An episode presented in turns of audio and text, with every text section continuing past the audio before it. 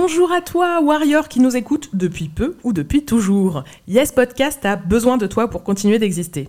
Et oui, on en a parlé dans l'épisode 52, depuis deux ans, l'existence de ce podcast repose sur le travail gratuit des femmes, en l'occurrence nous.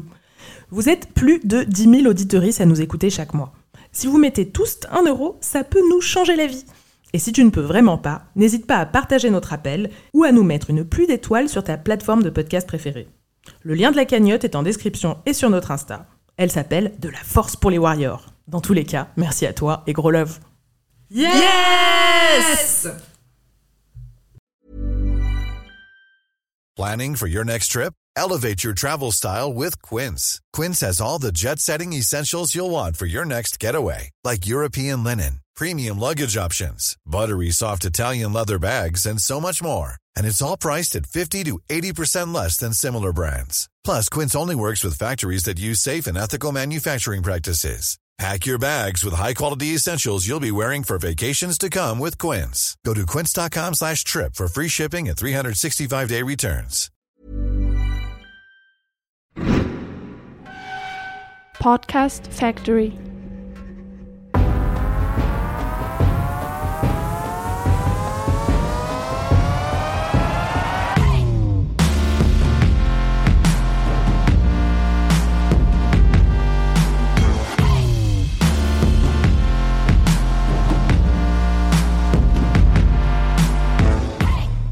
Bonjour à vous, on est ravis de vous retrouver pour ce nouvel épisode de Yes, le podcast de Warrior.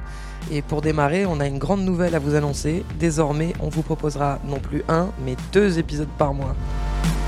Du coup, ma punchline de démarrage a changé. À partir de maintenant, je dois dire deux fois par mois, on célèbre les victoires de meufs contre le sexisme. Et ça nous fait un bien fou. Je suis Anaïs et ce podcast, je l'anime avec les désormais célèbres Margaïde. Salut Marga. Hello, je suis très excitée d'être là avec vous aujourd'hui. Coquine. Et salut Elsa. Ah là là, ça commence. Salut, salut Dans ce septième épisode, on va parler de sexe. Je vous avoue que j'avais particulièrement hâte de traiter ce thème. La sexualité, c'est un des sujets, de mes sujets de conversation préférés. Il était donc grand temps qu'on en parle. En revanche, attention, on sait que certaines et certains d'entre vous nous écoutent avec leurs enfants. Et pour cette fois, exceptionnellement, on vous avertit, on va parler cru, on va parler cul, on va parler très très cru. Attention donc aux petites oreilles sensibles. Oui, là, c'est danger. hein. Donc l'avertissement étant fait, voilà le topo. L'accès au plaisir, c'est comme ça qu'on a nommé cet épisode quand on a imaginé le podcast au tout début avec Elsa et Marga. Entre femmes, on se parle et on sait toutes que le plaisir, c'est souvent loin d'être une évidence. Que c'est pas simple de se connaître dans un monde où le corps féminin est diabolisé, où le clitoris est absent des programmes d'éducation sexuelle, un monde qui a longtemps considéré qu'une femme qui jouit n'est pas normale, bref, un monde où les pratiques sexuelles reflètent les enjeux de la société patriarcale. Cette société, elle nous impose des normes dont il est très difficile de se débarrasser, et ces normes, nos warriors les ont littéralement brûlées pour leur plus grand plaisir et du coup aussi pour le nôtre. Du cours d'anatomie nocturne à la grève de la fellation, elles se battent pour prendre leurs pieds et elles ont bien raison. On va donc parler de préliminaires, de consentement, de clitoris, de sperme aussi, de contraception, de capote, bref, de choses dont on doit parler pour vivre une sexualité épanouie, détendue, respectueuse de soi et des autres, et donc non violente. Et j'incite sur ce mot non violente. On ne va pas pouvoir tout évoquer parce qu'il faudrait faire un épisode d'une durée de 8 jours, mais promis, dans cet épisode, on va vous faire vibrer. Donc on sait que vous avez super hâte, mais pour commencer, c'est notre rituel. On vous présente le feedback d'une auditrice. Elsa, Oui, alors il y a Minute Simone sur Twitter qui nous a écrit On va écouter Yes Podcast que j'aime beaucoup, le podcast des femmes warriors qui ont mouché un mufle, fait fuir un agresseur ou corriger leurs proches qui disaient des trucs sexistes, galvanisant et inspirant. Emoji, euh, point levé, euh, emoji, doigt d'honneur, emoji, étoile dans les yeux. Euh, merci Minute Simone euh, pour ton, pour ton feedback, c'est super cool. Ouais. N'hésitez pas à nous écrire sur les réseaux sociaux. ça nous fait vraiment super plaisir d'avoir vos retours. et c'est hyper ouais, galvanisant de voir que ça vous fait autant de bien qu'à nous. Ouais, vraiment. C'est super touchant. Sans transition, Marga, tu nous présentes la Eh première ouais. warrior C'est parti avec euh, Cécile qui va nous parler un peu de sa découverte du plaisir sexuel, un long apprentissage semé d'embûches. Et pour Cécile, ça a commencé quand elle avait 8 ans et qu'elle était toute seule dans sa chambre. Posé sur mon lit euh, à l'endroit euh, l'endroit E, il y avait un petit dragon en plastique. Et euh, sa petite crête euh, qu'il avait sur sa tête a touché pile mon clitoris, quoi. Ok, qu'est-ce que c'était que ça? C'était super cool. Euh, et du coup, c'est à partir de cet âge-là que j'ai commencé à me masturber ben, par l'extérieur, quoi. Et ça a commencé à me poser pas mal de questions quand j'entendais des filles de mon âge.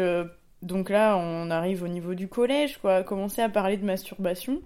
Et c'était plutôt des mots du style se doiter euh, et tout ça. Et moi, j'étais assez perplexe parce que je trouvais que ça ressemblait pas trop à ce que je faisais. Quand j'ai grandi et que j'ai commencé à avoir des relations sexuelles, j'avais intériorisé malgré moi plusieurs choses. De un, que le sexe c'était forcément mieux avec un garçon que toute seule.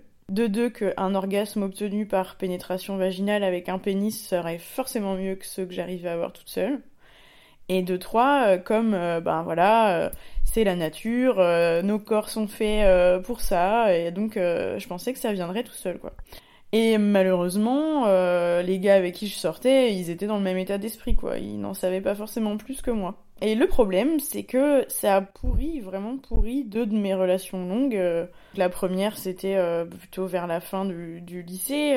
Mon copain, il éjaculait assez rapidement, et, et même s'il me faisait à chaque fois des cunilingus qui m'amenaient à l'orgasme, lui, il disait que c'était pour compenser. Et bah, euh, sous de temps en temps, il se mettait à chialer parce qu'il se sentait pas euh, vraiment un mec parce que j'avais pas d'orgasme pendant la pénétration, quoi.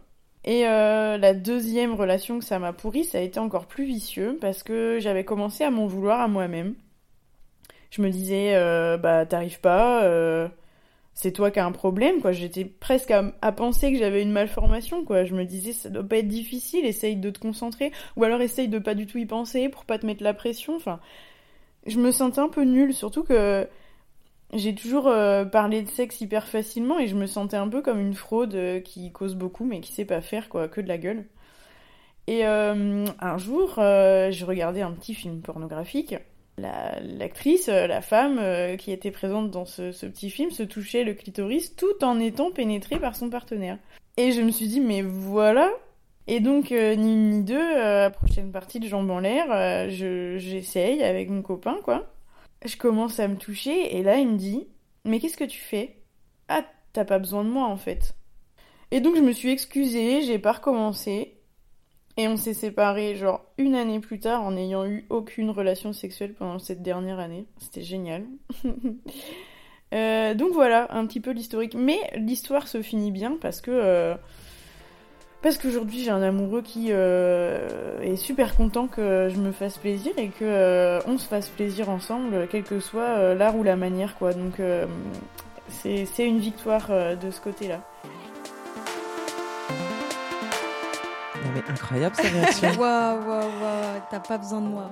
Eh ouais, les pauvres hommes Eh ben fragiles. non. Ah, mais moi j'ai des mecs qui m'empêchent de me toucher pendant l'acte, hein, qui vraiment genre se collent à moi, me bloquent la main et tout. Ouais, Il y en a qui le vivent très mal alors que, enfin, c'est comme ça que ça marche quoi. Mais pourquoi? Non mais moi j'ai adoré ce témoignage parce qu'en fait je me suis beaucoup reconnue, euh, reconnue là-dedans parce que euh, quand j'ai eu mon premier orgasme avec un garçon, en fait c'est là que je me suis rendu compte qu'en fait j'avais eu plein d'orgasmes dans ma vie. En Mmh. fait Ouais. j'attendais la révélation de la bite qui n'est Ouais. qui n'est finalement pas vraiment venue. Je dis mais ah ouais en La fait c'était ça et je me rendais compte bah, qu'en fait j'avais eu des tas d'orgasmes Ouais. depuis toute petite. Ouais. Et il y a un énorme tabou quand même autour de la masturbation euh, Des Féminine enfants. et, de- et des- des- infantile. et notamment des, des- des petites filles. Ouais. Alors que quand on en discute entre copines, on se rend compte qu'on a toutes finalement. Bien euh, sûr. Ouais. On se rend compte qu'on a eu des, des plaisirs solitaires euh, Bah oui. très très jeunes. euh, Alors que chez les garçons, c'est évident pour tout le monde que les garçons se touchent, mais en fait, euh, on n'ose pas le dire. Moi, je sais que c'était un sujet ultra tabou. Mes copines, on n'en parlait pas du tout. Je crois que la première fois que j'ai eu cette conversation, j'avais 20 ans, quoi. Enfant, on, est, on a déjà intériorisé le tabou, quoi. Ouais, complet. C'est ça. Incroyable. Enfin, je sais pas vous, mais moi j'avais mon petit nounours qui me servait à ça, quoi. Moi, j'aime bien le sextoy dinosaure de, de, sa petite crête. Cécile. mais du coup, voilà. Enfin, si- s'il y a quelque chose aussi à, à dire, peut-être c'est rappeler que en fait, quand on est quand on est enfant, euh, découvrir son corps et donc notamment son sexe, c'est tout à fait normal et Oui. qu'il faut surtout pas culpabiliser les petites filles en leur disant que c'est sale ou que c'est honteux. On peut effectivement leur expliquer que bon, c'est plutôt des choses qui se font en privé, leur Voilà. expliquer que elles, n'ont- elles ne doivent pas laisser personne, mais vraiment personne ne peut toucher euh, Mhm. leur sexe sans leur consentement Mhm. et qu'elles n'ont pas non plus évidemment le droit de toucher le sexe d'autres personnes sans leur consentement. Tout à fait. Mais sinon, voilà, euh, considère ça comme quelque chose de qui fait partie de la découverte euh, de la découverte de soi. Bien Mhm. sûr. Tout à fait. Et qu'il n'y a Et- pas de mauvaise technique non plus, parce que visiblement, euh, Ouais. elle a cru que sa technique à elle la limitait, alors qu'en fait, chacune trouve son plaisir comme elle le peut et comme elle le veut.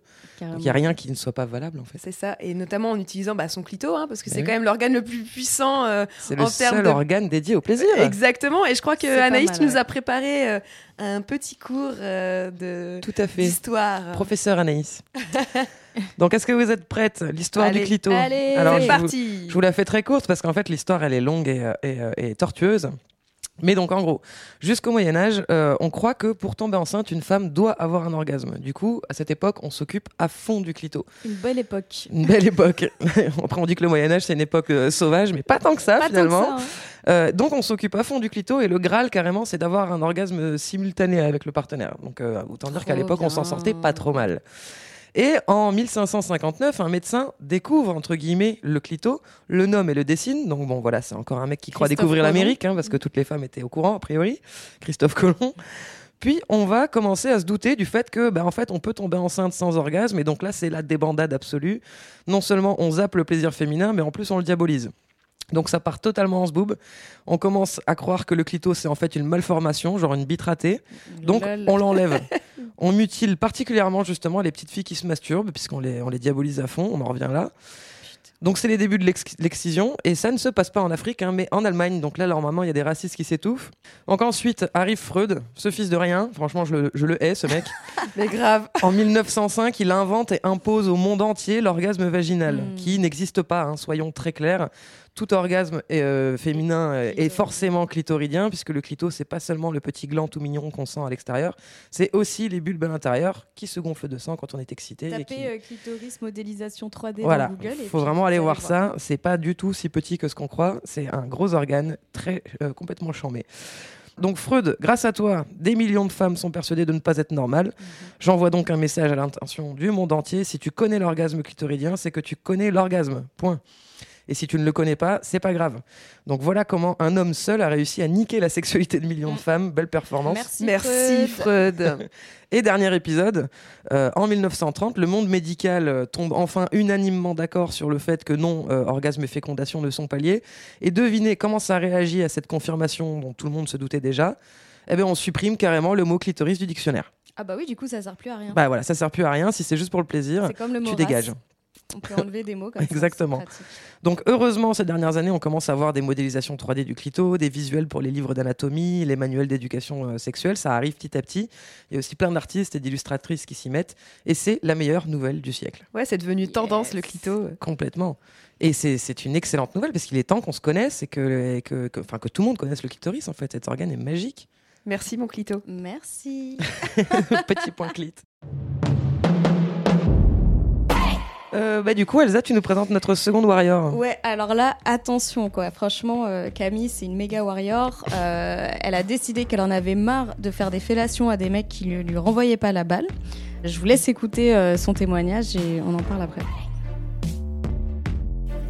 Je m'appelle Camille, j'ai 34 ans et depuis toujours j'ai une sexualité très libérée. Je vis le sexe comme quelque chose de ludique, comme une exploration qui me permet de rencontrer des gens intéressants la plupart du temps, d'en apprendre sur les relations humaines et d'en apprendre sur moi et sur mon corps.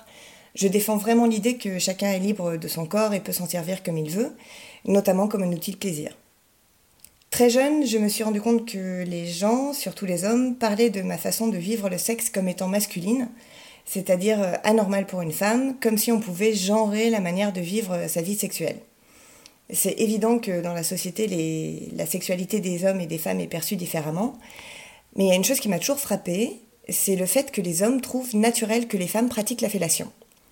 C'est un acte qui est vu comme automatique, c'est souvent l'entrée en matière de l'acte sexuel, alors qu'il est très rare que les hommes pratiquent le cunnilingus spontanément, surtout lors des premiers rapports. Pareil pour la masturbation, c'est comme s'ils avaient peur que ça morde. Souvent, il faut demander, ou alors le cunnilingus est utilisé comme une monnaie d'échange pour obtenir une fellation. Euh, bref, euh, c'est un sujet qui me travaillait énormément. J'ai voulu tirer ça au clair, alors j'ai fait une petite expérience pendant quelques mois il y a quelques années. Puisqu'on disait que ma sexualité était plutôt masculine, j'ai décidé de me comporter comme un homme. J'ai arrêté de pratiquer la fellation ou la masturbation jusqu'à ce que l'homme pratique de lui-même un cunilingus ou me masturbe, sans prévenir euh, mes partenaires.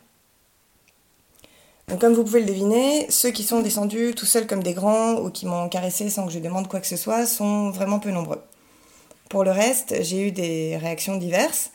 Certains m'ont demandé une fellation pendant le rapport, euh, que j'ai refusé en suggérant qu'ils descendent en premier, avec plus ou moins de succès. Certains ont attendu la fin du rapport pour me demander si j'aimais ça. J'ai eu beaucoup de conversations intéressantes et je pense que la majorité de mes partenaires se sont vraiment rendus compte qu'il y avait un déséquilibre au niveau du sexe oral.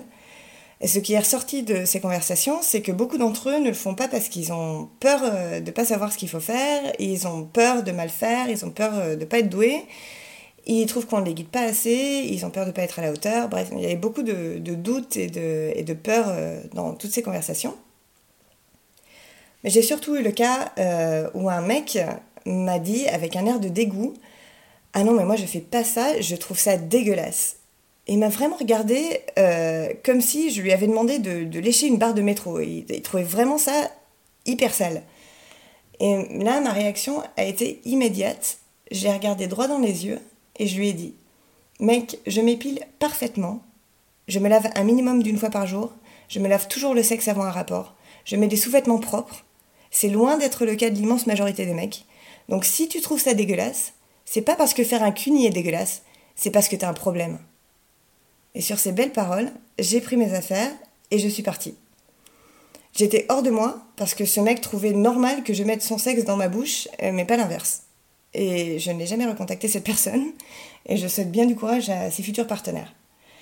Euh, j'ai arrêté ma grève de la fellation peu de temps après. Euh, ce que ça m'a appris, ça m'a appris à, demander mieux ce que je voulais, à lancer une conversation sur le sujet et mieux faire comprendre à mes partenaires qu'on n'est pas là pour se juger, on est là pour échanger, on est là pour partager, on est là pour kiffer. Et quand la personne est ouverte à la discussion, ça peut vraiment devenir intéressant et c'est là qu'on peut vraiment commencer à se découvrir. J'entre en grève de la fellation immédiatement. Allez, c'est parti. tout de suite. Allez, les Warriors, c'est parti. On lance Ah le mouvement national de la grève de la fellation. J'adore. Trop bien. Bah, merci Camille, bravo pour ton initiative. Moi, j'encourage toutes les warriors euh, à faire euh, valoir leurs droits au CUNY. Complètement. Euh, je trouve ça assez dingue, hein, ces histoires de scénarios, de, de sexualité, où, euh, enfin, qui sont très inspirés du porno, où effectivement c'est toujours la même chose. Ça commence par une fellation et ça finit par euh, voilà, fellation. la- Une, une levrette, euh, une éjac, une éjac faciale, euh, tout ce que vous voulez. Et surtout, Mais, entre, euh, au milieu, un coït où le mec, on dirait une pendule, quoi. Tac, Ouais, tac, voilà, tac, tac, tac, tac, tac, tac. Et où le clitoris est pas beaucoup stimulé en général. Voire pas du tout. Voire pas du tout, bah oui, à quoi ça sert? Et voilà, et après, ce qui est dommage aussi, c'est le manque de communication entre les partenaires, parce qu'il y a, il y a quand même des mecs qui sont euh, de bonne volonté, on va dire, mais c'est vrai que c'est pas évident de lancer la conversation, d'arriver Ouais. à parler de son propre plaisir, surtout quand on se connaît pas Et soi-même. puis surtout quand t'as des réactions Euh, dans le genre. quoi. Et quand tu as des réactions dans le genre, c'est vraiment, vraiment très, très chaud. Euh, moi, j'ai découvert un site qui est très intéressant et que je vous recommande, c'est Oh My God Yes. Euh, donc OMG Yes. En gros, c'est des tutoriels de masturbation féminine. Et, euh, et c'est super marrant parce qu'en gros, voilà, elles sont allées voir euh, tout un tas de femmes, euh, vraiment des femmes normales, c'est pas du tout des actrices porno ou quoi que ce soit. hein. Et elles leur ont demandé, bah toi, comment tu te touches, qu'est-ce que t'aimes, etc. Et elles racontent et elles font vraiment un tuto. Et euh, Chouette. il y a même euh, une application où on peut euh, tester, euh, enfin où on peut euh, voilà euh, bouger avec son doigt et, et- et ils vous disent ah oui c'est bien comme ça euh, qu'elle a, expliqué, etc. etc. Euh, donc voilà, il y a, il y a, enfin moi j'avais pris un abonnement pour la saison 1 mais euh, ils ont ils ont re- refait encore des nouvelles vidéos après je crois. C'est combien la- l'abonnement? Moi je crois que c'était 30 euros mais en fait c'est pas un abonnement tous les mois, c'est euh, tu payes une fois et après tu as accès euh, en illimité euh, à un certain nombre de vidéos. Donc c'est comme si tu achetais un DVD en fait, c'est pas euh, Ouais. c'est pas tous les mois. Et ça vaut le coup, quoi. Ça vaut Et franchement, ouais, ça vaut le coup. Et je pense que c'est le genre de truc aussi que vous- on peut regarder avec son mec, euh, qu'on peut, euh, voilà. C'est vraiment du, du tutoriel, meuf, quoi. Mais genre, tu vois, la meuf, tu vois la meuf se toucher. euh, Ouais, ouais, ouais. Et elle te regarde et elle explique. Là, tu vois, c'est bien. Là, comme ça. nan, nan, nan. Ah. C'est en gros plan et tout. Genre, c'est limite, euh, c'est un peu malaisant des fois parce que tu dis, mais attends, euh, on se connaît pas. mais franchement, Ouais, je trouve bizarre, que non, je trouve que ça vaut le coup. Franchement, enfin, c'est vachement bien et surtout le fait que ce soit pas du tout genre des actrices porno ou des Ouais. filles euh, qui correspondent à ces stéréotypes. je trouve que c'est cool parce qu'on peut vraiment s'identifier. N'importe qui, je pense, peut s'identifier. Tu peux trouver au moins une fille à qui tu vas t'identifier. Il y a vraiment, enfin, il y a tout type de femmes euh, dans, qui sont représentées. Euh, on a une copine qui est allée il n'y a pas longtemps faire un, participer à un atelier sur l'éjaculation féminine et où l'instructrice, je ne sais pas si c'est comme ça qu'on l'appelle, euh, montre par l'exemple comment, comment ça se passe. Ah Elle me dit la prochaine fois, tu me préviens, je vais aller voir ça, je veux savoir ah, comment ça se passe. Et euh, sinon, je voulais faire un petit point sur la préparation parce qu'elle en parle, elle dit voilà, moi je m'épile, je me lave, je me lave avant le rapport, etc. etc. Et je trouve que quand même, dans ce que j'ai pu remarquer, la majorité des femmes passent un temps fou à s'épiler, mettre de la crème pour sentir bon et doux et être douce, se maquiller, etc. Quand elles savent qu'elles ont une date.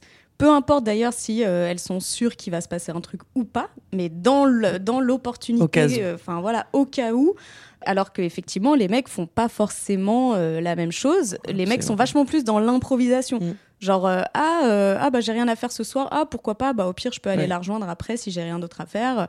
Mais je veux dire. Euh, Il y a de plus en plus qui s'épilent, mais en termes d'investissement sur la désirabilité, on n'est pas encore à égalité. Quoi. Voilà. Et moi, j'ai déjà vu des copines refuser une soirée avec des amis parce qu'elles elles me disent Bah non, il faut que j'aille m'épiler parce que je vais peut-être voir mon plan cul ce soir. Ouais, c'est fou en fait. Les... Donc, rendez-vous. On s'empêche de, de, vivre voilà. juste pour, pour avoir l'air donc je pense qu'on peut aussi faire la grève de l'épilation, hein, en plus de la grève de la fellation. Il y a, beaucoup de grèves qu'on peut lancer. Vraiment, mais vraiment, vraiment, vraiment. Et, laissez-vous vivre. La grève de l'hétérosexualité, ça peut être bien. C'est clair. Et euh, laissez-vous improviser aussi, quoi. Je veux dire, vous pouvez très bien être tranquille avec vos amis. Et euh, s'il y a un mec qui vous contacte et que vous avez envie d'aller le voir, bah allez-y. Et sinon, non. Enfin, en plus, souvent les mecs, enfin, si vous leur dites euh, ah bah désolé, je suis pas épilé, ils vont dire mais je m'en fous, euh, c'est bon quoi. Enfin, il y a évidemment il y a des gros connards qui vont dire ah quoi, euh, attends c'est inacceptable. Mais franchement, si un mec dit ça, enfin, faut juste pas. Allez-vous-en quoi. Je veux dire c'est pas possible, c'est un malade mental. Bonsoir et, et du coup oui et aussi, enfin vous pouvez aussi vous acheter des lingettes intimes, vous balader avec au cas où si vous voulez vous laver entre guillemets. Mais bref, moi je dis, euh, voilà, grève de l'épilation, euh, improvisation pour les femmes autant que pour les hommes. Il n'y a pas de raison que euh, on passe 4 heures à se préparer pour un rendez-vous qui peut-être sera annulé à la dernière minute parce qu'il doit aller voir un match de foot avec ses potes. Et qui peut-être sera ultra décevant aussi. Ouais, Exactement. Genre le mec, il sait pas ce que c'est un cunilingus par voilà. exemple. Donc tout ça pour ça, enfin, on va aller mieux regarder des séries avec ses copines et faire sa vie en fait. On va aller boire des bières. Voilà. par exemple. C'est l'alcoolique qui parle.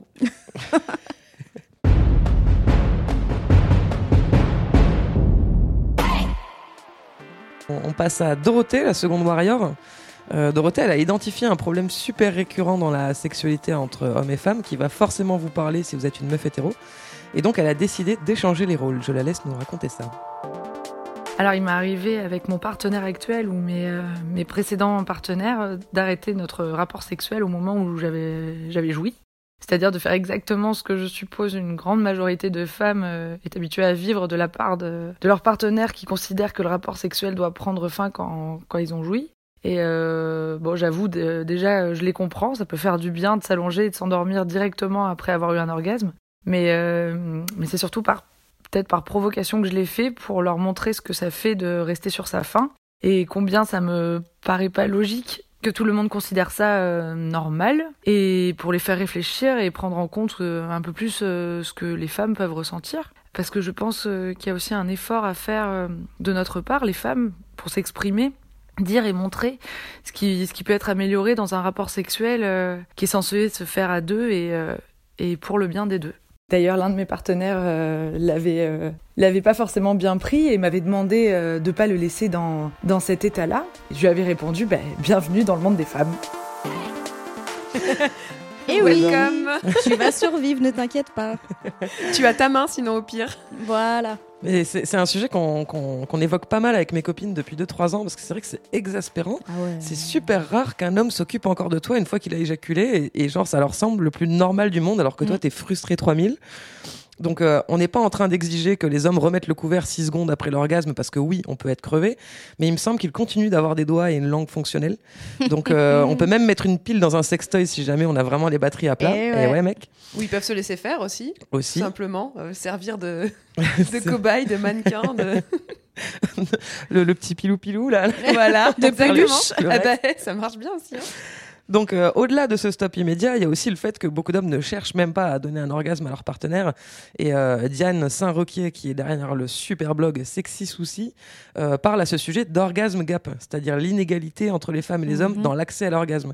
Et alors là, je vous donne des petits chiffres euh, d'une étude euh, récente menée aux États-Unis sur je sais plus combien de milliers de personnes, mais qui est, qui est assez, euh, qui, est- qui fait référence maintenant. 95% des hommes hétéros affirment avoir un orgasme à tous les coups, à tous les rapports Mhm. contre 65% des femmes hétéros, donc on a quand même 30% Ouais. de différence. Alors que les femmes lesbiennes, elles sont 86% à atteindre l'orgasme à chaque relation sexuelle. Donc comme quoi, le pénis n'est pas la condition sine qua non du plaisir, Eh alors que la connaissance du corps féminin, si. Et là, Mhm. j'en connais qui doivent être en train d'hyperventiler. Donc parmi les causes de cet orgasme gap sont souvent évoquées le manque de stimulation euh, manuelle et donc d'excitation ou de lubrification, mais aussi le stress ou l'image de son propre corps. Mm. Bref, Mm. on n'est pas tous égaux euh, face aux zizir. Et il est temps que tout le monde s'occupe de corriger le tir. Donc parmi les pistes d'amélioration possibles, je fais un petit tuto, la plus évoquée, c'est l'augmentation du sexe oral. Des stimulations manu- manuelles mieux maîtrisées, s'il vous plaît, merci. Ceci n'est pas un interphone. Oh. Ah, non. D'intenses baisers, et euh, on va l'évoquer, euh, on l'a déjà évoqué, mais on va en reparler après, le fait d'oser dire ce qu'on aime, ce qu'on veut Mm. et ce qu'on ne veut pas. Ouais. Donc on y reviendra, mais d'ici là, on va écouter la prochaine Warrior. Maintenant, on va parler de Lisa euh, et on va aborder un sujet qui est un peu plus douloureux. Une histoire qui va sûrement euh, parler à beaucoup d'entre vous, puisqu'il est question de se forcer un peu, voire beaucoup, pour faire plaisir à son partenaire. Euh, et malheureusement, je pense que c'est quelque chose qui est arrivé euh, à énormément de femmes, voire peut-être toutes les femmes. Ici, il va être question de viol, de viol conjugal. On propose à celles qui pourraient être sensibles à ce genre de témoignage de faire un bond de 5 minutes dans l'écoute et de, et de passer euh, voilà, à la warrior d'après, si elles n'ont pas envie de l'entendre. Lisa raconte sa relation avec son compagnon. Euh, je vous laisse l'écouter. J'ai essayé de régler le problème en, en me forçant un peu, quoi, en me disant que bon, bah, ça sera ce qu'il faut. J'ai toujours entendu que bah, les hommes, ils ont plus d'envie et que euh, c'est compliqué pour eux la frustration sexuelle et bah, c'est moi la femme frigide, donc c'est moi qui suis chiante dans cette histoire. Sans que je m'en rende compte, euh, j'ai laissé bah, vraiment en fait un climat d'harcèlement s'installer euh, l'électrochoc en fait il a eu lieu une fois où nous étions en train de coucher ensemble alors que j'en avais pas envie. Je me suis juste mise à pleurer en fait d'un coup. J'avais plein de larmes qui coulaient et je pouvais rien contrôler. Et lui, il réalisait rien. Alors on était dans le noir, mais donc il pouvait pas réaliser. Mais en fait, il avait même pas vu avant ça que il avait vu aucune de mes hésitations. euh, C'était assez glauque. Je me suis dit que dans tous les cas, euh, ça pouvait pas continuer, que c'était pas normal que je me retrouve à pleurer pendant qu'on avait des rapports, et que dans tous les cas, il allait falloir qu'on parle. Avant que j'ai le temps d'en discuter, euh, un soir, il a recommencé à avoir des oui là où pour le coup il n'y en avait absolument pas, mais là vraiment pas du tout. Donc il a fait son affaire et lui après il s'est endormi euh, normal. Le lendemain, impossible pour moi de me comporter normalement.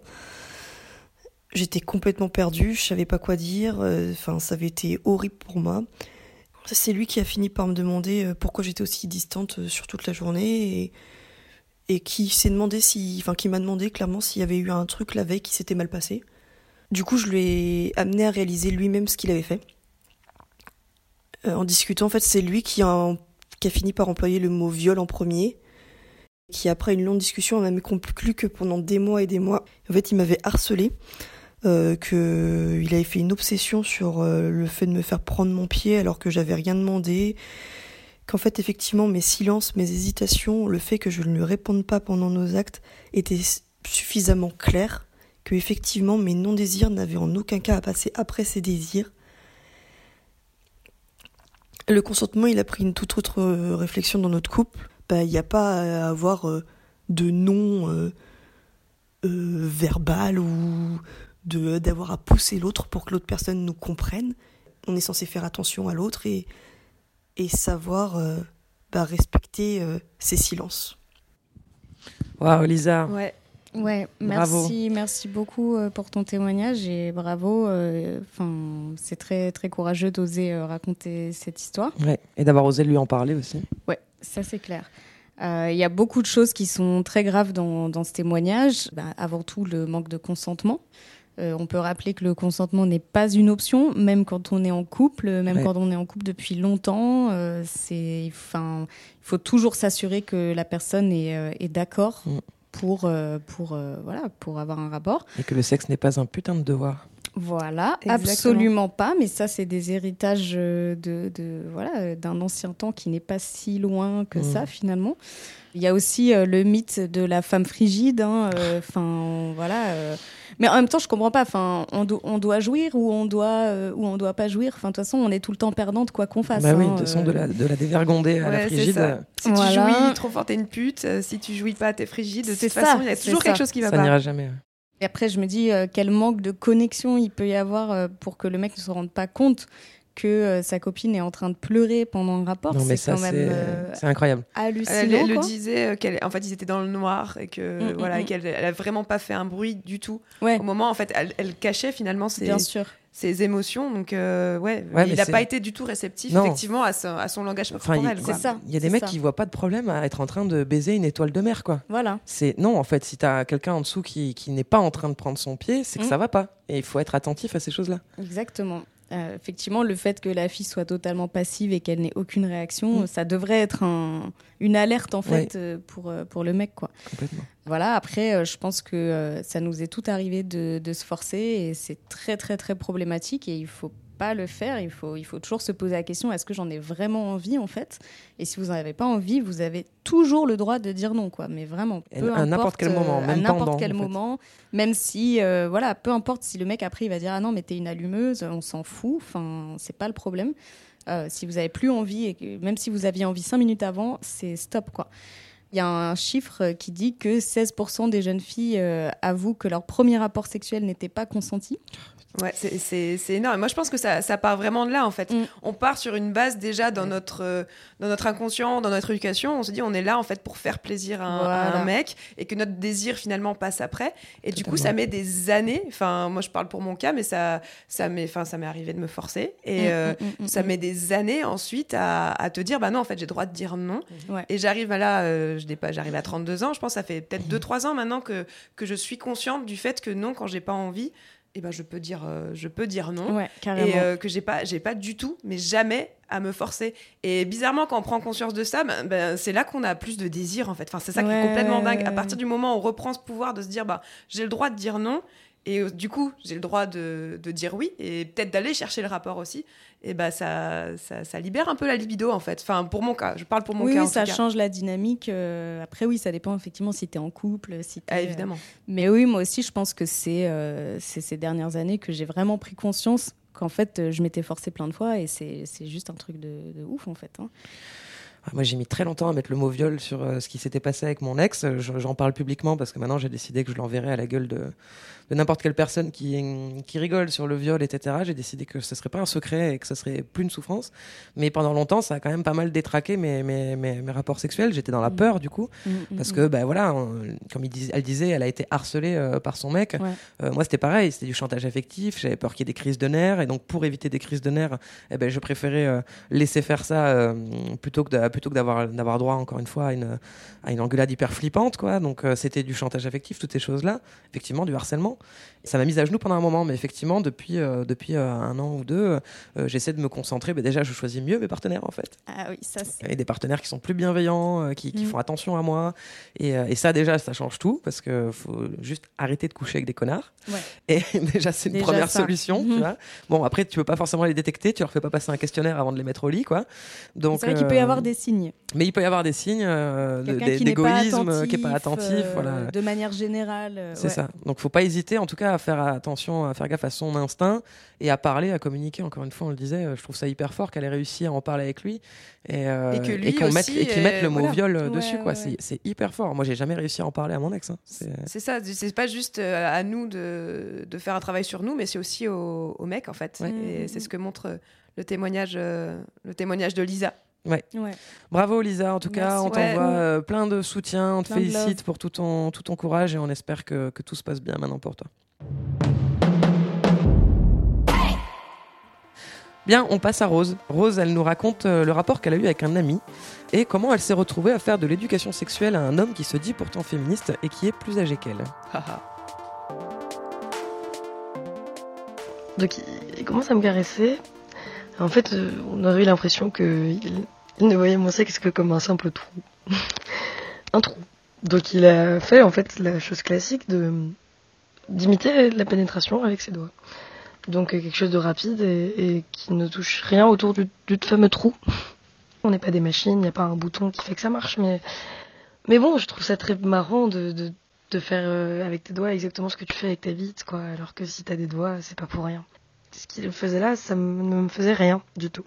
Du coup, voilà, du coup, je- j'essaye de, du coup, je ne montrais aucun, aucun signe de plaisir.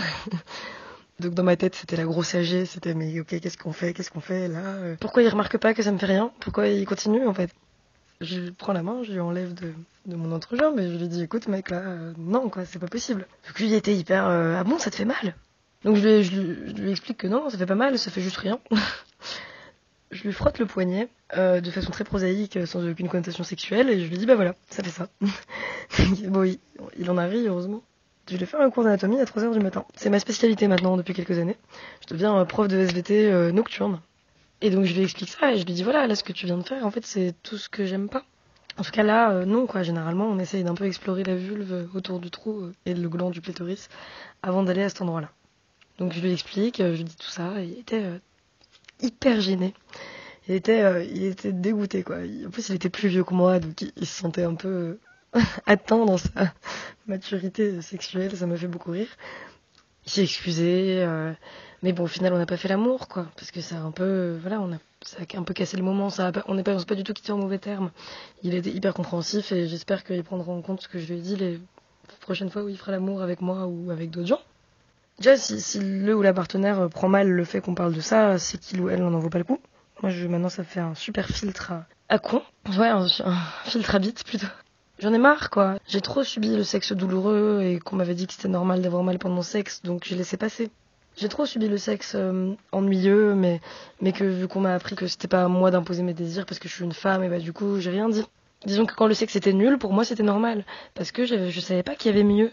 Maintenant, en fait, j'hésite plus à être exigeante, entre guillemets, je n'impose pas, mais j'en parle, je, dis voilà, ça j'aime pas, ça, ça c'est non, ça, ça plus comme ça. euh, mais j'encourage aussi l'autre. Après, je lui pose des questions. Je l'encourage aussi à me dire, à pas, hésiter à me dire ce que lui, ce que lui aussi il aime. Donc, dans mon cas, des partenaires masculins, pour l'instant. Et, et je, maintenant, je, peux que être contente d'avoir, euh, d'avoir pris mon courage à deux mains et, et de lui avoir dit, quoi. Parce que sinon, ça aurait fait quoi? Sinon, on, on serait arrivé à la pénétration et ça m'aurait fait mal, en fait. Donc, euh, il y en a marre de ça. J'espère que d'autres euh, pourront le faire, auront le courage de d'assumer leur corps, d'assumer leurs désirs, d'assumer leurs plaisirs, euh, d'assumer leurs exigences. Rose, je précise, elle a 20 ans, moi elle scie. hein. Méga warrior. Tout est parfaitement euh, câblé. euh, Enfin, son discours est son discours est parfait. Mm. Elle soulève euh, un nombre de points intéressants, pas possible. Ouais, franchement, c'est ouf. Et notamment un truc qu'elle dit. alors, elle le développait un peu plus dans le témoignage à l'origine, mais c'était, c'était, elle, a, elle a fait un témoignage d'un quart d'heure à la base, donc elle avait Ouais. énormément de choses à dire. Et donc le fait que quand elle, euh, elle stoppe le mec, le mec lui dise quoi, ça fait mal. Et, et elle Mm. explique qu'il y a toujours cette dichotomie. Si la femme n'aime pas, euh, c'est que c'est douloureux. Ça Mm. peut pas. C'est, c'est- la douleur est considérée comme acceptable et, euh, et limite incontournable en fait. On nous a toujours dit que le sexe ça ferait mal, que la première fois ça ferait mal, et donc c'est rentré dans la tête de tout le monde. Et, et ça me fait penser du coup à un ex que je balance parce que je m'en fous. euh, Je lui en ai parlé donc il, il est. Je le nomme pas par contre, mais euh, Attention, c'est la journée des ex là. complet, c'est là, là, Ils ils, prennent prennent tarif. et donc, euh, il voulait qu'on change de position, et il se trouve qu'il était particulièrement équipé, quoi. Et, et je lui dis, non, cette position me fait mal. Mm. Et là, il me répond, ouais, mais sinon, je rentre pas en entier. Non, Oh, Alors que. Je venais de dire que ça me faisait mal. Et enfin, à quel moment c'est normal que ça me fasse mal et que toi, ça te fasse du bien? Enfin, il y a un vrai problème, quoi. C'est vraiment un bourrin, c'est vraiment, tu sais, comme les, les enfants qui mettent les trucs dans. dans... T'essaies de faire rentrer un carré dans un rond. Ouais, euh, voilà, ça- mais ça Non, va mais rentrer, ça merde. pas. Ah, d'accord, ok. Exactement. Donc bon, du coup, je trouve qu'elle elle lui a fait vraiment un plan pédago euh, merveilleux. Le fait de parler de communication, effectivement, le fait que toi, tu t'autorises à parler de ce que tu veux, ça autorise l'autre aussi. Et donc finalement, ça optimise, mais puissance 8000, le rapport sexuel, c'est génial pour tout le monde, le fait de se parler. Et ce qu'on note, c'est que, bah, encore une fois, c'est à la femme de prendre les choses en main, alors que les hommes ont tout le contenu possible et imaginable pour se renseigner sur la sexualité, sur comment donner du plaisir aux femmes, etc. Donc ça rejoint les concepts de charge orgasmique, de charge sexuelle, de charge érotique, dont nous parle la journaliste Clémentine Gallo dans un article qu'elle a publié sur Slate récemment, qu'on mettra en lien. En effet, en plus d'être plus préoccupées par le plaisir de leur partenaire que par le leur, les femmes passent, tu le disais tout à l'heure Elsa, beaucoup de temps et d'argent à rendre leur corps désirable, à faire en sorte que la vie affective et sexuelle soit la plus fluide possible. Donc entre épilation, régime, lingerie, contraception, suivi médical, santé sexuelle. Et c'est c'est de l'énergie, c'est de l'argent aussi. Tout ça pour le sexe. Donc je vous recommande aussi à ce sujet un article du collectif Le Sum qui, est titré Rien ne doit dépasser. C'est en deux épisodes. Euh, Épisode 1, les poils. Épisode 2, la préparation du sexe. Je vous mets aussi les liens euh, dans la description. Il y a une vraie question que je me pose, c'est qui a appelé les préliminaires préliminaires? Mm. Préliminaire à quoi C'est l'entrée. Monsieur préliminaire. Pourquoi ce serait pas juste un véritable plat de résistance Mm. Pourquoi quand on est hétéro, il faut absolument et systématiquement passer par la pénétration, alors que ça devient une espèce d'épée de Damoclès intégrale Ouais. et c'est super chiant. Donc débarrassons-nous euh, aussi de cette obligation. Grève de, grève de la pénétration. Allez, c'est parti. Troisième grève. C'est fini. Va falloir euh, commencer à faire jouer votre imagination, euh, messieurs. Il y a plein de choses à faire sans que tout tourne autour du pénis. Vraiment plein plein de choses. Euh, Et du pénis dans le vagin, parce que le pénis hors du vagin, il- on peut lui faire aussi plein de choses, c'est merveilleux. Donc j'espère que mes partenaires et futurs partenaires m'entendent. Ceci est un appel du pied absolument pas subtil. Passons-nous de cette étape. Essayons, s'il vous plaît, ça va être chambé. mise, à effet, mise en effet attention. immédiat. On passe à, la, à notre, notre dernière Et warrior oui, de Maintenant l'épisode. que tu as, tu Voilà. as fait ton ta tribune. C'est mon épisode préféré. Je, je me lâche. Bon, et des fois, bon, c'est- c'est- il y a aussi euh, les pratiques sexuelles dont on a envie. Il y a aussi Oui. les pratiques sexuelles, des fois, qu'on nous, qu'on nous impose, alors qu'on a clairement euh, dit euh, non, qu'on n'en voulait pas. Et pas de chance, alors Julie, elle est tombée euh, sur un de ces connards égoïstes euh, un Mm. jour, à un date Tinder. Mais comme c'est une sacrée warrior, elle a su direct lui rendre l'appareil. Intégralement. On discute, il lance un film, et puis, euh, puis je suis pas venue pour voir un film. Bref, on commence à s'embrasser, on se déshabille, euh, et je comprends qu'il veut une fellation. Je suis ok, mais je lui dis, euh, par contre, préviens-moi quand tu sens que tu vas éjaculer, car je ne suis pas une femme de sperme, et encore moins des mecs que je ne connais pas. Et arrive ce qui devait arriver, je sens qu'il vient, et avant que j'ai le temps de me retirer, je reçois euh, bah, tout son foutre euh, dans la bouche. Et là, je suis assez colère parce que je l'ai prévenu et que et qu'il n'a pas respecté ce que ce que je lui avais dit, quoi. Donc euh, donc je garde en fait euh, tout son foutre dans la bouche. Je me relève, je lui roule une grosse pelle avec tout son sperme que je lui rends. Il me regarde interloqué et il me dit mais il vient de se passer quoi là? Tu, tu aurais pu me prévenir, c'est c'est vraiment dégueu. Je, je le regarde dans les yeux et je dis oui, c'est toujours dégueu quand on ne prévient pas. Je me suis rhabillée assez vite et suis partie, telle une princesse sur sa licorne, et j'ai retrouvé euh, mes jouets en rentrant qui m'ont procuré beaucoup de plaisir après un bon brossage dedans. Je suis complètement fan. Julie, Bravo Julie bravo. C'est génial, c'est tellement inattendu. J'avais jamais entendu euh, une meuf avoir une telle réaction. Je trouve ça mais, euh, Trop bien. merveilleux. C'est super courageux. c'est ouais. de leçon. Et donc c'est le, le moment de rappeler non, on n'impose pas ses désirs Non. à sa partenaire, Non. des pratiques qu'elle a clairement dit qu'elle ne voulait pas. Mm, mm, On mm, peut mm. parler de, voilà, de- d'éjaculer dans la bouche, mais ça peut être aussi euh, la pénétration par l'anus, par exemple. Ouais. Euh, voilà, si la femme ne veut pas, eh ben, eh ben, on le fait pas en fait. Voilà. Quoi que ce soit en fait. Quoi que ce soit, Ouais. voilà, n'importe quoi. Ouais, on fait pas de surprise globalement. Ouais. Donc euh, voilà, il faut soyez ferme, hein, euh, les warriors, c'est votre corps, personne n'a le droit Personne. de vous imposer quoi que ce soit. Et vous avez aussi le droit, on va faire le petit point euh, prévention qu'on n'a pas encore fait, mais vous avez aussi le droit d'exiger d'être protégé. Oui. Mm, mm, Et euh, c'est pas parce que le mec en face, il a l'air euh, clean, euh, propre sur lui, machin, qu'il n'a pas la chlamydia, en fait. hein, ça Ouais. ne se voit pas sur la, sur Tout la le monde a la chlamydia, sachez-le. Donc voilà, donc euh, vous avez le droit aussi d'exiger euh, d'exiger la, la capote. D'ailleurs, c'est c'est considéré alors euh, c'est considéré comme un comme un viol maintenant. Euh, si un partenaire enlève la capote pendant l'acte Oui. sans votre consentement et, euh, et donc éjacule euh, en vous sans Mhm. Sans votre consentement, c'est c'est un viol. Voilà. Il faut fait. le savoir. Et c'est pas si rare que ça que ça arrive en fait. Eh hein. y a- Bon, bref. Nous passons à la rubrique self-care.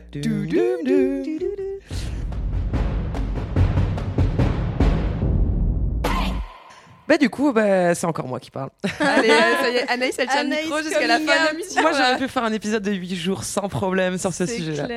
J'en ai déjà évoqué un des deux, mais euh, moi, il y a peu de temps, euh, après une soirée euh, bien arrosée, à 4h du matin, et après un date Tinder, après un peu foireux d'ailleurs. euh, Comme Julie ou? Non, là, j'ai rien fait. J'avais pas envie, j'ai rien fait du tout, et parce que je m'écoute un peu plus maintenant. Fut un temps, j'aurais pu me sentir obligé de faire un truc après le date, mais Ouais. non, ce n'est non, plus le cas. non, non, non. Donc il s'est rien passé, mais après j'ai prolongé la soirée avec des potes, etc. Bref, je rentre chez moi, je suis un peu chafouin, et je me mets à écrire des, des mails à deux de mes ex pour leur expliquer en quoi ils ont été euh, violents dans la sexualité avec moi Mhm. ou en quoi ils m'ont mal baisé. Donc le lendemain, quand je me suis réveillée, j'étais mortifiée en train de me rappeler ce que j'avais envoyé ces mails-là. Je me disais merde, quelle connerie j'ai encore fait. Et en fait, plus je prends de recul, plus je me dis que c'était trop bien d'avoir fait ça. Ouais. Déjà parce qu'en plus ils ont bien accueilli ma parole, ils se sont excusés, etc. Euh, donc il y a celui qui euh, n'a pas entendu quand je lui ai dit qu'il m'avait fait, qu'il me faisait mal. Mm, mm, Et il y en a un autre qui m'a annoncé un mois plus tard, une fois qu'il a fait des tests, euh, un, dé- un dépistage, et qui s'est rendu compte qu'il allait bien, qui m'a dit bah, au cas où tu te poserais la question, j'ai fait un test, tout va bien. Je dis, bah, on s'est protégé, donc je me posais pas la question. Ah mais non, en fait, la capote avait craqué. Un mois plus tard. Donc on te dire que moi j'étais sur le coup euh, toute soumise que je suis, j'ai même pas osé m'énerver. Donc c'est Ouais. trois ans plus tard que je lui ai envoyé un mail en Ah. disant c'est pas normal, j'aurais pu être enceinte, etc. Enfin, je l'ai pourri. Il a très très bien réagi et en fait ça m'a fait le plus grand bien de le formuler, Ouais. euh, que ce soit euh, juste après, des semaines après ou des mois après, voire des années, euh, de ne pas garder ça pour soi. En fait, il y a des épisodes qu'on a vécu comme violents. Des fois on s'en rend compte aussi Longtemps longtemps, après. après. Ne pas hésiter à le dire, à l'exprimer et ne pas le garder pour soi, ça fait le plus grand bien, vraiment. Et du coup, moi, depuis, depuis que j'ai fait ça, je me suis dit maintenant, ce sera en direct. Je ne me retiendrai plus jamais de dire quand il y a un problème, quand il y a quelque chose qui me gêne, quand il y a quelque chose qui me fait mal, euh, quand il y a quelque chose que j'ai pas envie de faire. C'est un peu le, le- le- le fil rouge de tous les témoignages qu'on a eu en fait. hein, le fait aussi de s'autoriser à dire, à exiger, etc. euh, et à se, en fait, c'est le respect de soi, ça commence par là Mm, mm, et mm. exiger qu'on nous respecte. Donc euh, c'est un truc que je recommande en termes de self-care. S'il y a des choses que vous avez mal vécues dans vos vies, alors évidemment, euh, faut pas l'envoyer aux, aux connards violents euh, parce que vous savez que ça va peut-être créer des, des conflits. Moi, j'ai pas parlé, euh, j'ai pas raconté à mon violeur euh, qui m'avait violé, hein, mais voilà, s'il y, a des- s'il y a des gens qui sont un peu intelligents dans vos ex, vous savez qu'ils peuvent accueillir cette parole-là. Franchement, ça donne des, des discussions assez constructives et ça fait vraiment du bien au moral et, et à l'ego. Exactement, et puis ça fera peut-être bien à la sexualité en, en général, parce que du coup, peut-être qu'ils y penseront avec leurs Pour les futurs- prochaines. pour les futurs partenaires Voilà, aussi. et à chaque fois je leur ai dit, donc il y en a un qui est avec une nana, donc euh, je lui ai dit, bah, prends, soin de, prends soin de ta meuf euh, à l'heure actuelle. Il y a aussi une sorte d'acte de, de sororité là-dedans, de se dire, bah, en fait, euh, si, si je dis rien, alors c'est pas pour culpabiliser les meufs qui disent, qui disent rien, mais moi, au bout d'un moment, j'ai eu le sentiment de me dire, bah, s'il refait mal à une autre, à Bah une ouais. autre femme derrière, ça le fait pas. Donc, en fait, en lui disant, je, peut-être qu'aussi, je, je pars, euh, je pars les prochaines, ces prochaines partenaires de ce genre de, de violence-là. Donc, euh, voilà, il y a aussi, euh, y a aussi un acte solidaire dans cet acte euh, égoïste. Ouais, parce qu'on sait qu'ils sont conditionnés à être comme ça et que souvent ils se rendent même pas compte Bah en oui. fait, de Oui, la violence qu'ils infligent. Ah, mais ils tombent des nues. hein. euh, ouais, voilà. Donc effectivement, il faut surtout pas hésiter à leur dire parce que eux ils s'en rendent pas compte par eux-mêmes, hein, bizarrement. Mais Ouais. voilà. Ouais, ouais. Donc, donc voilà. Et puis, ouais, tout ce que toutes les warriors ont dit, penser à soi, prendre soin de soi, Ouais. euh, ne pas hésiter à formuler, à dire les choses. C'est, Mm. Je pense que c'est la clé euh, d'un- d'une, d'une chouette sexualité. Carrément. C'est très bien parlé, Anaïs. Et tu vas maintenant encore garder le micro parce que Ouais. c'est toi qui vas nous présenter euh, la Warrior du mois. Alors, on va parler là d'In- d'Instagram. Et c'est vrai que sur Instagram, en ce moment, il y a, il y a- y a pléthore de comptes euh, qui Ouais. parlent de plaisir euh, Ouais. féminin et, et c'est super. Mais bon, parfois, il y a des, des petits. Des euh, déconvenus. des déconvenus voilà, sur, ce, sur ce réseau social. Et tu vas donc nous présenter June, c'est ça? June. June, ou pardon. Ouais, du coup, June, c'est, euh, c'est euh, l'illustratrice euh, qui est derrière Jouissance Club. Euh, si vous ne connaissez pas, je vous recommande de foncer Ah, allez voir. tous la suivre. Ouais, c'est c'est un, donc un compte Instagram qui publie, elle publie des dessins et des textes explicatifs de techniques super pédagogiques pour optimiser le plaisir au lit, qu'on soit équipé d'une vulve ou d'un pénis. C'est super instructif, c'est inclusif, c'est inspirant, on y apprend beaucoup sur notre corps et le corps des autres dans toute leur diversité. Donc autant vous dire qu'elle fait un boulot d'utilité publique. Et d'ailleurs, pour l'anecdote, j'ai demandé à June euh, si elle avait une victoire euh, au lit à nous raconter. Et elle m'a confié que son tout premier dessin lui a permis d'expliquer à son mec comment la doigter. Et que depuis, elle n'a même plus besoin de parler, puisque euh, du coup, il suit son compte Instagram et que c'est réglé. Donc, c'est pas la moitié d'une victoire qu'elle partage maintenant avec le plus grand nombre, parce qu'en plus, la meuf est tout sauf égoïste. Donc euh, je vais demander à mon mec s'il peut aller la suivre en fait. Il, Ouais, faut, il faut que tous les hommes, euh, enfin, il faut que hommes, tout le monde suive euh, monde. Jouissance Club de manière générale, quoi. Donc, il y a quand même un mais. Euh, Instagram n'arrête pas de censurer son compte et elle n'est pas la seule, puisque c'est le compte de plein de, le cas de, de plein de comptes féministes et notamment euh, qui parlent de, de- de sexualité, de menstruation, etc. Donc, comme euh, Clit Revolution, euh, 28 jours, euh, je m'emballe clito, etc. Donc, déjà, on tenait à les encourager parce qu'elles produisent un contenu indispensable si on Mm. veut régler toutes les problématiques que nos warriors ont évoquées et parce que leur boulot crée des warriors, mais à la chaîne. C'est clair. Donc en réaction, elles se sont associées autour du hashtag sex- euh, Sexuality is not dirty. Je l'ai bien dit, Elsa is not dirty. Et depuis, c'est le bon gros buzz médiatique des un rock à l'IB en passant par le Figaro. Tout le monde en parle, donc de quoi secouer Instagram, qui, comme beaucoup de réseaux sociaux, vous le savez, est nettement plus attentif et restrictif sur les corps des femmes Mhm. et les questions relatives à leur sexualité que sur tout le reste. Alors qu'on a besoin de ce type de contenu et c'est pas pornographique, hein, c'est important de le préciser. Mhm. Donc, contrairement à ce qui a pu être affirmé, elles n'ont pas obtenu d'excuses de la part d'Instagram, mais le buzz a été tel que Jouissance Club, après avoir récupéré son compte qui était déjà à 100 000 abonnés, elle a gagné 50 000 abonnés de plus. Donc évidemment, c'est pas euh, c'est pas Instagram qui décide seul de censurer. hein, c'est les comptes, euh, c'est- elles sont en fait signalées en masse. Donc supposément, On se demande bien par qui. Voilà. Ouais, mais exactement. supposément par des groupes qui s'opposent bah, à l'émancipation des femmes, au droit à l'avortement, etc. Nos gens préférés. Donc leur travail, c'est non seulement une révolution contemporaine, mais c'est en plus de la résistance face aux forces rétrogrades et une bonne claque dans leur gueule, puisque la censure leur a donné encore plus de poids et de visibilité. Donc bravo à June, bravo à toutes celles qui nous ouvrent les yeux, qui nous enseignent ce qu'on devrait toutes savoir et qui emmerdent bien cordialement toutes celles et ceux que ça dérange. Yes. Et merci, merci, merci. Merci mille fois. Bon bah voilà, c'est déjà la fin de ce coquinou d'épisode. J'espère que ça vous a plu autant qu'à nous ou en tant qu'à moi. Moi, je crois que vous avez compris que j'ai kiffé. Ouais, ça donne un peu envie de baiser là. Ah, vas-y donc. Marga. On se lâche. Donc on remercie mille fois nos warriors du mois pour leur témoignage. Donc merci à nos battantes Camille, Rose, Juliette, Lisa, Cécile et Dorothée. Bravo à vous et merci. Je vais personnellement mettre en application vos techniques dès ce soir. grève de la fellation, Ah grève ouais. de la pénétration, Grève de tout. grève du sexe. Non, ça quand même. Non, euh, non, non, non, non, non, ça non, je n'y arriverai non. pas. Dans le prochain épisode, le numéro 8, donc on parlera de victoire sur le sexisme pendant la grossesse et l'accouchement. Vaste sujet à nouveau. Euh, donc on remercie la Podcast Factory et notre réalisatrice Amida ainsi que Erwin qui fait la prise de son aujourd'hui. Si tu veux témoigner dans Yes, sache qu'on lance régulièrement des appels à témoignages sur Facebook, Twitter et Instagram. Écris-nous. Donc n'hésite pas à nous suivre et à nous écrire euh, à arobase Yes Podcast, Yes avec 3 S. Merci. Tu peux aussi nous écouter sur toutes les plateformes de iTunes à Spotify en passant par Podcast Addict et toute bonne application de podcast. Tu peux aussi nous laisser des suggestions de sujets sur tous les réseaux sociaux et dans les commentaires iTunes. On te dit à la prochaine et d'ici là n'oublie pas, tu es canon, tu es sexy, tu es doué, tu gagnes à te connaître et à être connu, tu mérites de prendre ton pied si tu veux, où tu veux et quand tu veux. Bref, meuf, t'es une warrior. Yes.